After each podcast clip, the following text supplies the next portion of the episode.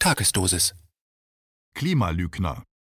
Warum fiebersenkende Maßnahmen kaum Sinn machen, wenn Herz, Nieren und Lungen weiter zerstört werden. Ein Kommentar von Matthias Bröckers. Kaum eine Debatte wird derzeit emotionaler geführt als die um den Klimawandel.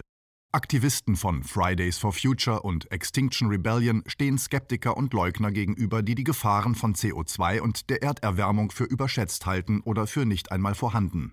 Zwar schmilzt Grönland wieder zu Grünland, aber wächst nicht anderswo gerade wieder das Packeis? Und gab es nicht vor 250 Millionen Jahren Unmengen CO2 in der Atmosphäre und einen rapiden Anstieg der globalen Temperatur und im Mittelalter, wo sie gar nicht hingehört, eine kleine Eiszeit? Und war die Erde nicht schon immer klimatischen Zyklen, Veränderungen der kosmischen Strahlung und des Sonnenmagnetfelds ausgesetzt, die dann zu Dürreperioden, Hitzewellen oder Überflutungen führten?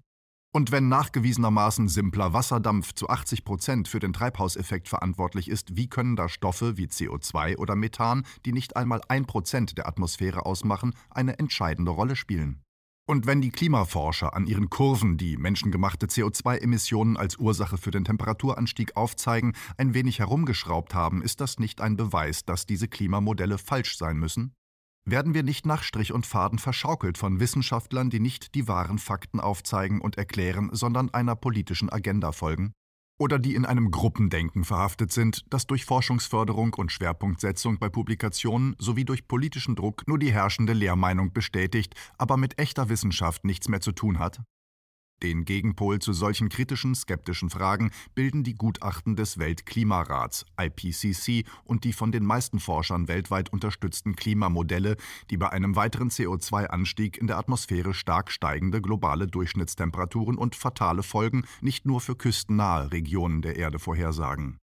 Dazu gehören extreme Hitzewellen, Dürre, Ernteausfälle, Flüchtlingsströme und, in letzter Konsequenz, das Ende der Zivilisation. Doch Panikmacher, Apokalyptiker und Fatalisten lügen sich in Sachen CO2 genauso in die Tasche wie die Skeptiker und Leugner einer menschengemachten Erderwärmung. Wir haben also sogenannte Klimalügner auf beiden Seiten, die blind geworden sind für die Wirklichkeit. Denn weder ist der anthropogene CO2-Ausstoß harmlos, noch ist er der einzige Faktor, der bekämpft werden muss, um den Planeten zu retten. Deshalb ist das fröhliche Weiter so mit fossiler Energie, das die Skeptiker und Leugner vertreten, genauso falsch wie der panische Blick auf die Parts per Million, ppm, Kohlenstoffdioxid in der Atmosphäre und die Horrorszenarien, die bei einem weiteren Anstieg drohen. Richtig und entscheidend ist vielmehr, auf diesem Planeten findet ein großes Sterben statt, die weltweite Zerstörung von Ökosystemen. Und es ist unstrittig, dass Menschen dafür verantwortlich sind. Der Streit über menschengemachten CO2-Zuwachs ist ein Nebenkriegsschauplatz, der im Zuge der Klimadebatte zum einzigen Schlachtfeld geworden ist, während das große Sterben der Wälder, der Meere, der Böden, der Feuchtgebiete und die Vernichtung der Tier- und Pflanzenarten als sekundär gilt. Wer glaubt, dass dieses Problem mit einer Reduktion anthropogener Treibhausgase gelöst werden kann, macht sich etwas vor. Denn fiebersenkende Maßnahmen machen kaum Sinn, wenn Herz, Nieren und Lungen weiter zerstört werden. Das heißt, auch wenn die Erderwärmung nicht CO2-bedingt sein sollte, müssen wir dringend etwas tun. Und wenn menschengemachtes CO2 die Ursache ist, erst recht. Nur was wir nicht mehr tun sollten, ist diese nutzlose Debatte weiterführen. Stattdessen müssen wir an den Lösungen arbeiten. Und die können nicht darin bestehen, das Problem zu monetarisieren, aus dem Handel mit Verschmutzungsrechten ein Finanzprodukt zu machen und das Heil in CO2-Steuern zu suchen, denn das kann allenfalls die Symptome kurieren, nicht aber die Krankheit heilen. Was Not tut, ist ein grundlegender Systemwechsel und der kann nicht mit denselben Methoden erreicht werden, die die Zerstörung angerichtet hat. Das Ende von der heiteren Hoffnungslosigkeit im Angesicht der ökologischen Katastrophe war der Titel eines literarischen Essays von Gregory Fuller, der angesichts des dramatischen Artensterbens, der Wirkungslosigkeit der Klimaschutzabkommen und den irreparablen Schäden der globalen Umweltzerstörung bereits 1993 zu dem Schluss kam, es ist zu spät. Als er ein Vierteljahrhundert später für eine zweite Auflage recherchierte, erschrak er, Zitat, über das Tempo, in dem der Planet zugrunde gerichtet wird, Anfang der 1990er Jahre hatte ich in meiner damaligen Naivität an einen prozessualen Zeitraum von vielen Jahrhunderten für die Endkatastrophe gedacht. Nun wurde mir klar, das Zerstörungstempo hat sich potenziert. In der zweiten Hälfte des 21. Jahrhunderts werden wir uns bereits, viel früher als ich jemals vermutet hätte, am Anfang der Endphase befinden.